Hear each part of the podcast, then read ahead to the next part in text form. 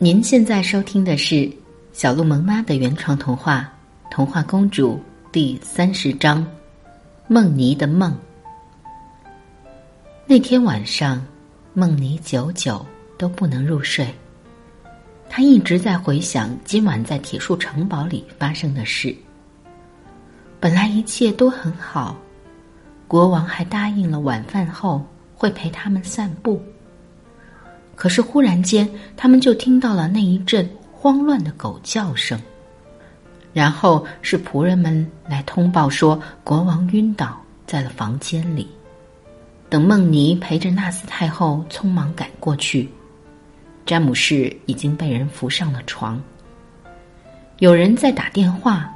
好像是在通知一位叫做豪斯的医生，梦妮十几年的良好教养和天生的沉静性格，在这个时候发生了作用。他没有多说一句话，只是尽自己的所能去帮忙，例如帮侍女们搭把手、递个枕头，或者给纳斯太后见缝插针的捧上一杯热奶茶，又给豪斯医生准备了提神的咖啡。这些行为让皇宫内的许多人都对眼前的这个女孩增添了很多好感。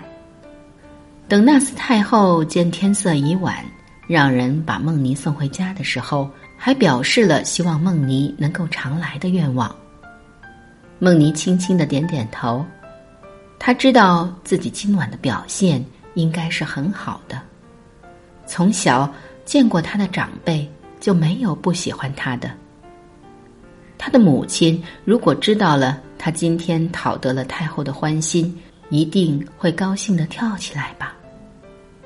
可是，一想起刚才大家那严峻的表情和床上詹姆士那苍白的脸色，梦妮就忍不住担心。这位年轻的国王只比自己大两岁，他还没有结婚，自然也没有后代。如果他的身体出现状况，那现在的这个国王宝座又会传给什么人？那顶象征至高无上权力的王冠会戴到什么人的头上？梦妮想起了自己听到的一则关于皇室的秘密传闻，这是他从由美那里听到的，因为由美最关心这些王室的八卦。他那天说：“梦妮，你知道吗？听说。”现实王国的继承人被诅咒了，所以所有的王位继承人往往都不超过三十岁就会过世。你想想，上一任的国王，也就是纳斯太后的丈夫，以及纳斯太后的女儿乐桃公主，他们死的时间都没有超过三十岁。梦妮想起了这个传言，她心想：难道那个可怕的诅咒？也会降临到詹姆士的身上吗？不过，这种涉及皇室的秘闻，在现实王国是被禁止讨论的，甚至会有被抓捕的风险。或许是由美因为嫉妒自己比他受欢迎，而故意告诉他的。毕竟，人人都有吃不到的葡萄是酸的的心理。就这样，梦妮在床上。翻来覆去折腾了半宿，终于他的胡思乱想被困倦打败，他沉沉的进入了梦乡。那天晚上，梦妮做了一个奇怪的梦，她梦见自己被包裹在一个金色的泡泡里，飘在了高高的云朵之上。他来到了一个非常神奇的世界。在那里有长着翅膀的天马在天空中飞翔，有美丽的小人鱼在海里面游，有无数的精灵在森林中嬉戏，还有一座漂亮的水晶一样的城堡矗立在稻田和花田的中央，而且看着非常的眼熟。他发现每次大家看到了天空中飘来的这个金色泡泡，都会忍不住。惊叹着许愿，而且他好像能听到他们许愿的心声。他们在心里说：“好漂亮的泡泡呀，是我们的公主回来了吗？希望她快点回来吧。梦妮从泡泡里面尝试着拍打，喊着话，可是没有人发现这个美丽的金色泡泡里面藏着她。然后他听到了那个世界的孩子们在唱一首熟悉的曲子，那首曲子就是他在艾茉莉的童话书上看到的那首曲子。只是这一次，他听到了这首曲子被谱上了歌词。红色的玫瑰是爱，橙色的太阳是光，黄色的麦草宣告丰收，绿色的森林充满希望。青色的湖水沉默不语，蓝色的大海满怀忧伤。紫色的薰衣草花田是我的故乡。所有的颜色汇聚成彩虹，有欢乐，也有悲伤。眼泪闪着光，汇聚成最美红光。让我们畅享欢聚，让我们无惧离伤。虽然梦中的这个世界是如此的神奇，但是梦妮觉得奇怪的是，他对这里的景色一点都不陌生，仿佛像是小时候曾经去过的乐园，但今日一见，犹如久别重逢，分外熟悉。他在想，他们说的公主是谁呢？一边想着，他一边又随着泡泡。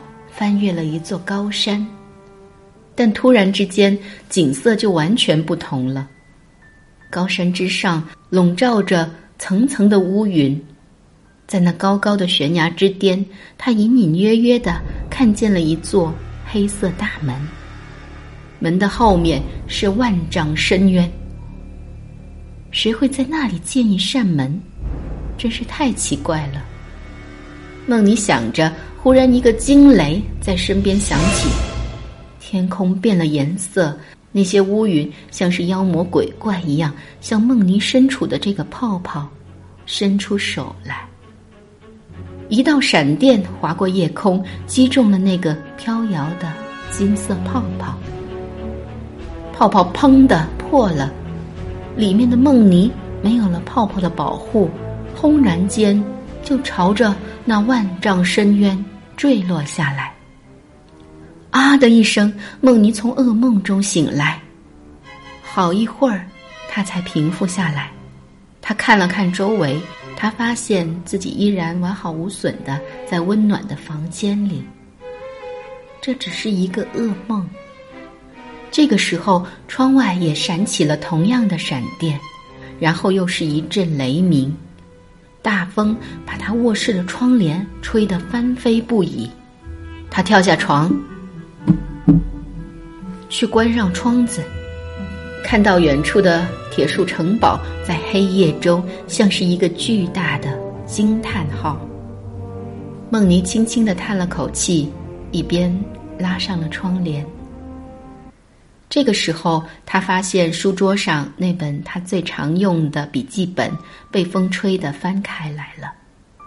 那是他最近研究艾茉莉留下的那两本童话书的工作笔记，里面密密麻麻的抄载了很多他从那两本童话书中看到的故事，还有一些地图以及研究心得。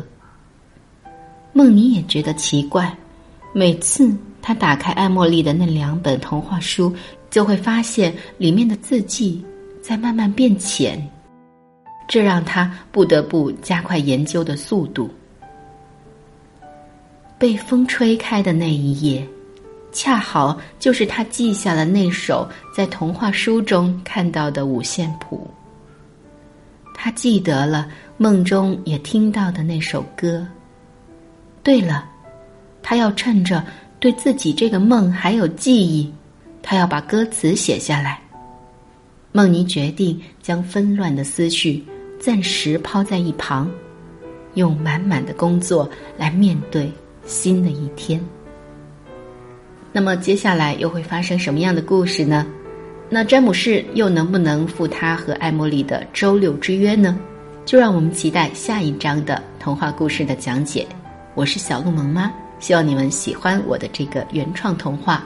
如果你想了解更多的关于这个童话的未来走向，不妨添加我的微信公众号。微信公众号就是小鹿萌妈的奇妙故事会。编辑“童话公主”四个字发送到后台，就能够获得童话公主下一章的预告。又到了我们说晚安的时间，祝大家晚安，好梦。